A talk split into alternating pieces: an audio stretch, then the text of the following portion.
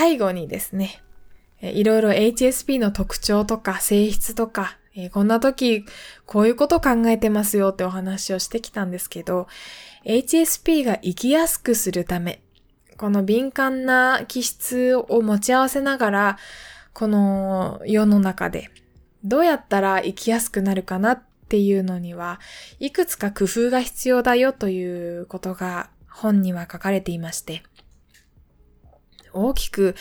えー、私の中で分類したところ大きく二つです。一つ目は環境を変える。その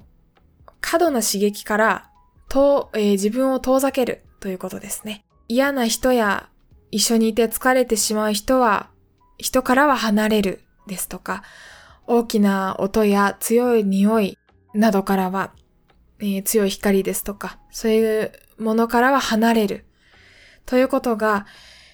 必要だということが書かれていました。言ってしまうと簡単なんですけれども、これには非常に、えー、強い精神力と訓練と修行が必要です。自分のマインドを変える必要があります。刺激を受け取るのはもう勝手に受け取るので、もう HSP はもう刺激を大量に受け取ってしまうので、そこは仕方ないんですけど、そこからどう行動を変えるか、ということが、えー、工夫が必要です。で、私はこの、あの、中学高校時代に、どういった方法で、えー、方法、どういった行動を取ればいいのかっていうのを自己啓発本を読んで、えっ、ー、と、自分と対話してですね いろいろ考えたんですよ。だから、もうケースバイ、もうもうケースバイケースというか、こういう時にはこうしよう。こういう時にはこうしようっていうのをいちいち決めないと、なかなか、えっ、ー、と、心地よく過ごせないところがありまして、えー、そういう部分で自分のルールに縛られているという部分もあるんですけれども、HSP はですね、嫌な人と離れると、えー、簡単に言いますけれども、そもそも人を嫌っちゃいけないと考える方が非常に多くて、えー、多いそうです。はい。人が、あ、あの人苦手だなとかっていうのも敏感に察知する HSP なんですが、なんかそういった苦手な人に対して、もっと親切に接しちゃうとか、より笑顔になっちゃう、より親切になっちゃう、より丁寧に対応しちゃうということをしちゃうそうですね。ですので、あの、本当に環境を変えるっていうのは簡単なようで非常に一番難しいことだと思います。いちいち考えなくちゃいけない。さっきの、あの、高齢者の方とバスで乗り合わせた時に席を変わろうか変わるまいか悩むとか、あとは仕事中に質問したいことがあるんだけど、質問なかなかできないとか、相手のことを考え出すとなかなか行動に移せないので、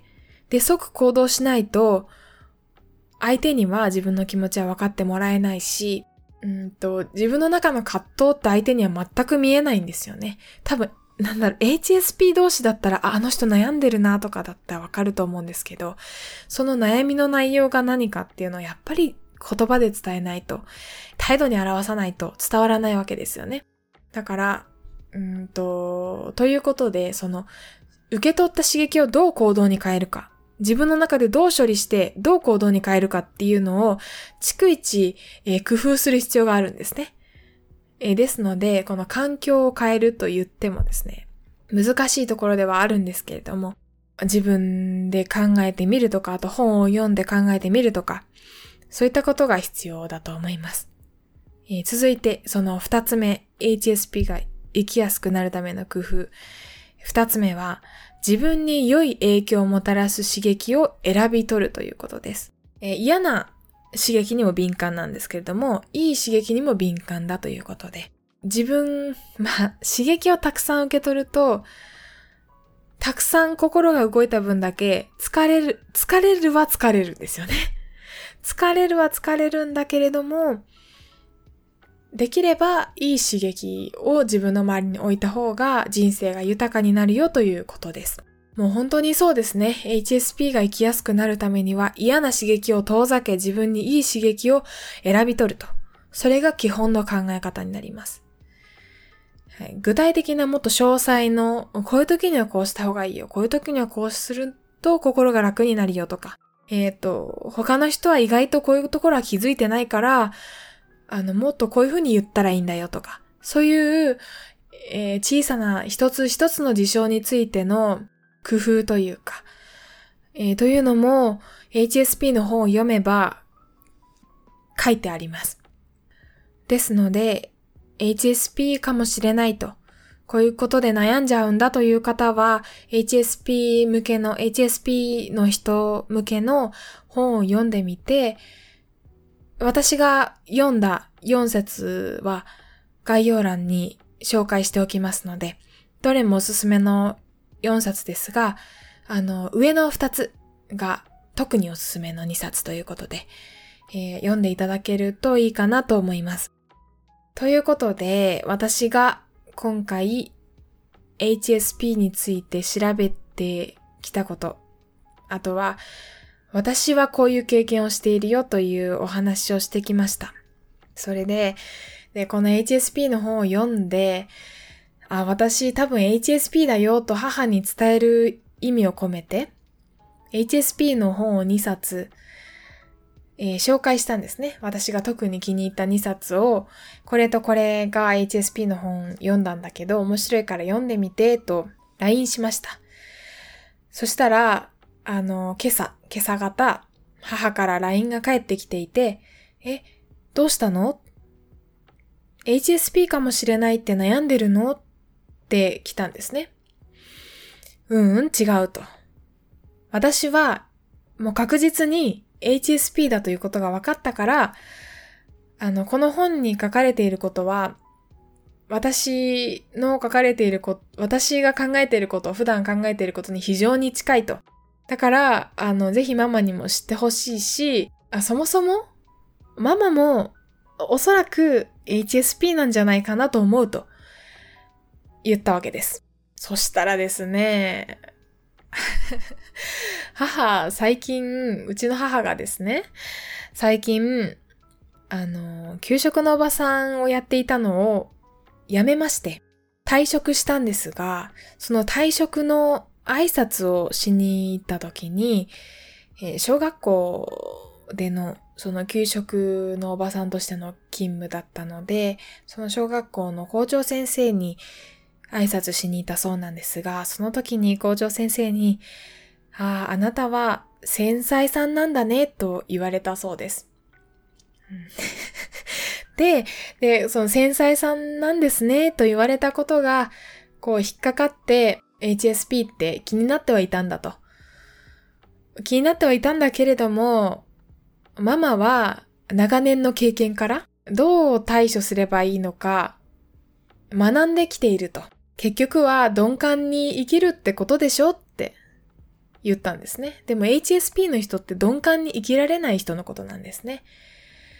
鈍感に生きようっていうのは、つまり母が言いたいのはおそらく鈍感に、鈍感になるということではなくて、鈍感なふりをするというか、一部の刺激、受け取った刺激に対して目をつむるということだと思うんですね。はい。私にも非常にそういったことを考えた経験がありますので、非常に共感できるし、母が仕事の悩みを相談するときとか、話を聞くのはいつも妹ではなくて私だったんですね。で、私だとすごく共感して話を聞いてあげられるし、えー、人より多くのことに気づいちゃうことの辛さっていうのをシェアしてきた部分がありますので、だからこそママは HSP なんじゃないって言ったんですけれども、まあ何が言いたいかと言うとですね、まあ母も HSP だと。はい。この話、ポッドキャスト喋るよって別に、うちの母にね、言ってないので、勝手に喋ってるんですけどね。はい。気を悪くしたらごめんなさい。それで、お互いが HSP なんだろうなということを分かち合った上で、私が春休みに、えー、すごく、うーん、なんだ、家族に対して嫌な態度をとっていたことに対して、母はずっと心配していたので、あの、その話を少ししました。で、ここで私は泣きそうに朝、朝っぱらからね、9時ぐらいから泣きそうになっていたわけなんですけれども、あの、分かっているよと。一人の時間が必要だったんでしょと。で、私の妹はね、非常に鈍感な タイプなので、鈍感なタイプというか、あの、結構、なんだろう、人の気持ちがわからないというわけではないんですけれども、私や母ほどではないという感じですね。えっ、ー、と、人のためにいろんなことに気づいてやっちゃ、やってあげるとか、そういうことをなかなかしないタイプなので、それに私がイライラしてしまうんですね。で、まあ別に妹が悪いという言いたい、そういうことが言いたいわけではないんですけれども、まあ私の問題ですね。はい。昔からね、多分なんかこうやって敏感なタイプだからこそ、いろんなことに気づいてしまうからこそ、私は悩む、悩んで、あの、どうしたらいいんだろうとか、そういった落ち込むとかそういうタイプではなくてですね、たくさんの刺激を得てしまって気づいてしまうことに対するストレスはすべて怒りに変換されていたような気がするんですよね、昔から。小学校の時からあの人間関係には悩んでいましたので、あのずっとイライラしていたと。それで、えっ、ー、と、中学校の時もイライラしていたと。で、高校になってマシになったと。ようやく人間になったと母によく言われますが、その怒りを結構、その自分はどうしたらいいんだろう？というその自分を変えるというエネルギーに変換していたような気がしています。たくさんの刺激を受け取って、で、それが、あの、ストレスになって、そのストレスを怒りとして放出の自分の中でこう、ふつふつと煮えたぎっていたと言いますか、えー、そういう部分があった、あったんですが、それを自己啓発本を読み漁ったり、いろんなことを考えた日記にまとめたりして、えー、そういっって考えるということにエネルギーを使っていた、その怒りのエネルギーをね、そういったエネルギーに変換していたから今の私が出来上がっているんじゃないかなと思います。よくよく考えてみたらね、中学高校の頃から自己啓発本あんだけ読むってなかなかにおかしい子供だったとは思うんですよね。だって私の友達の中にも、こんだけ読んでる人いなかったですもんね。妹も全くそういう本は読まないし、自己啓発本こんだけ読んで、私はこうすべきなんじゃないか、こうすべきなんじゃないかって考えている人は私の周りにはそういえばいなかったなと思って。はい、まあそういうことでした。どういうことだ？まあ、ということで、まあ、私には母という良い、良き理解者がいまして、で、実家で春休みに悩んでいたことについて少し話したという、少し和解したということでしたね。実家では気を使わないでいいよって母に言われたんですけど、うーん、圧力は感じますよね。こうしてほしいっていう願望が圧力になって私の中に、私にこう降り注いでくる感じはあるので、父が、え、あの、せっかく実家に帰ってきているんだし、一緒にご飯食べたいとか、一緒に、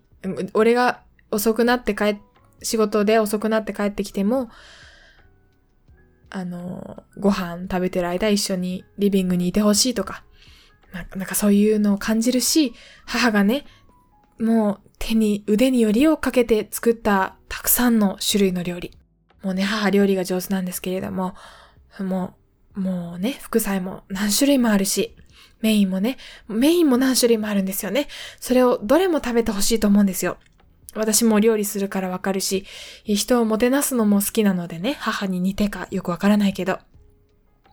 わからないけど、まあ母が、えー、私をもてなしたいと、えー、たくさん食べてほしいと思っているのを、えー、圧力として感じると。だから私はあんまりそんなにあの、ダイエット中というか、ダイエット中というか、そもそもその健康のために腹8分目で終わらせたいところなんだけど、12分目まで食べるとか。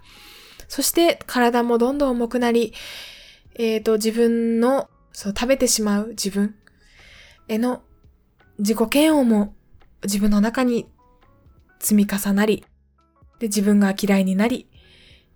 で、この怒りやストレスを誰にも発散できず、一人にもなれず、なれずという、まあ、負のスパイラルですよね。というのを抱えていたので、まあ、甘えていいよというのであれば、私は、えー、一人でいたいし、あの、あんまり、たくさん食べ物はいらないと。おやつもいらないし、お菓子もいらないと。はい、そういうことを、まあ、次実家に帰る時には母に伝えようかなと思います。はい、甘えていいというのであれば、なんかこれはこの話するのも結構勇気がいるというか、だからもうこのご飯の友のこの HSP の回をアップしたら、喋ったから聞いてくれと、私の気持ちはここに全てあると丸投げしてしまうのがいいのかもしれませんね。はい。ということで、実家で心地よく過ごすのにも工夫が必要だなと感じたお話でした。えー、それでね、最後に、えー、私は HSP だと思いますかと。私、春名誠は HSP だと思いますかと、ツイッター上で質問したところ、17名の方が回答してくださいまして、えー、一番多かったのはわからないという回答だったんですけれども、結果は、えー、そう思うが11.8%、そう思わないが35.3%、そしてわからないが52.9%でした。はい。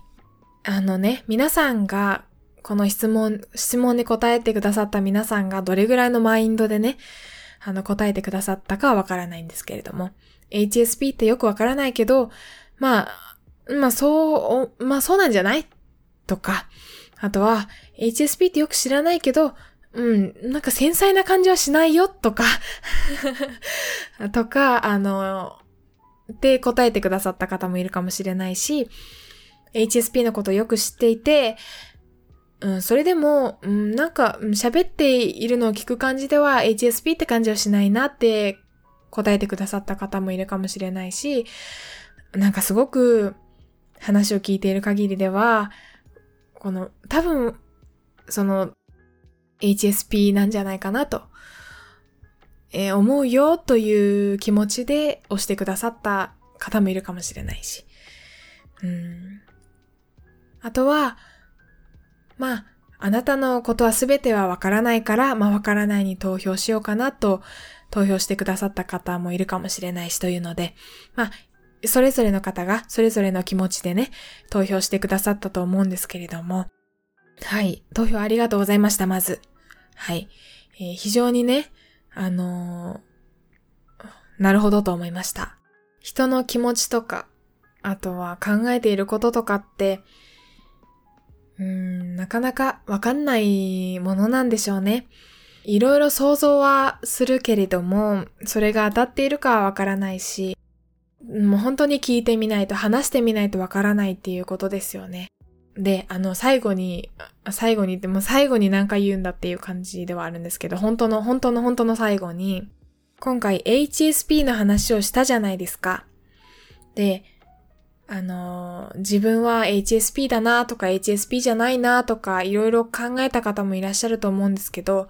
あ、あの人はおそらく HSP だなとか、あ、じゃあ、あの人は HSP じゃないだろうなとか、いろいろ、あの、思う方もいらっしゃると思うんですね。私もね、あの、母は HSP なんじゃないかと思ったと、えー、いうこともあるんですけど、そうやって HSP か HSP じゃないかって、えー、人をね、勝手にカテゴライズするのって本当に無意味なことだと思うんですね。もちろん私がツイッターで聞いたときに私が HSP かと思うかどうかに、あの、答えてくださった方は、あの、聞いたからまあ別にいいんですけど、まあ思うか思わないかってことだから、それについて言いたいわけじゃないんですけど、その、勝手にカテゴライズして、勝手に先入、先入観を持つことって本当に無意味なことだなと思っていて、今だったら、ジェンダーとかも、えいろんな、なんだろう、生物学的な男とか、女とかに縛られないなんかいろんな種類のね、ジェンダーがあるじゃないですか。その生物学的性別がこうだから、あなたはこうですって決めることとか。あとは、あのー、一人称私とか、俺とか、僕とかで他人を判断することとか。好きな服のジャンルとか、メイクとか、その、そもそもメイクをするかどうかとか、そういうので、あの、ジャンル分けと言いますか、そう他人をカテゴライズするのって、なんかあんま、良くない気がしています。自分自身をカテゴライズするのって結構楽しいんですよね。私なんかそうなんですけど。あの、今回も、あ、私 HSP なんだなって思うのって結構面白かったし、あとは、去年とかめちゃめちゃ、去年、一昨年ぐらいめちゃめちゃ流行ったパーソナルカラーとか、あとは、その骨格診断とか、そういった型に当てはめるのって、すごく面白いと思うんですけど、もう十人十色と言いますか。100人いれば100通りなわけですよね。その、一つの、その、なん、いく、いくつかの、そう、手で数えられるだけのそんな単純なジャンルの分け方で分けられるはずがないじゃないですか。だから他人をカテゴライズするのって無意味だなというのを、えー、最後にお伝えしたかったことです。だから HSP っていうことを学んだからといって、あの人は HSP だ、HSP じゃないとかっていうのを勝手にジャッジするのはナンセンスだと思うし、私はそうしないように、その人本人とあの、向き合えるように。ん、なかなか難しいですけれども はい。だから、なんか難しいんだけど、なんか、あんまり、こう、決めてかかっ、その、その人のことをよく知りもしないのに決めてかかったりとか、判断したりとか、そういうのはしないようにしたいなと思います。最後だと言ってからはい、何十分経過したでしょうかね。非常に話が長くなってしまって申し訳ございませんでした。楽しんでいただければ嬉しいです。この HSP の収録、現在1時間21分が経とうとしております。たくさん喋りました。途中、お手洗いに一度行きました。ということでね。はい、今回は HSP のお話でした。また感想などありましたら、えー、メール、メールアドレスか、ツイッターでハッシュタグ、誠の友をつけて教えてください。ありがとうございました。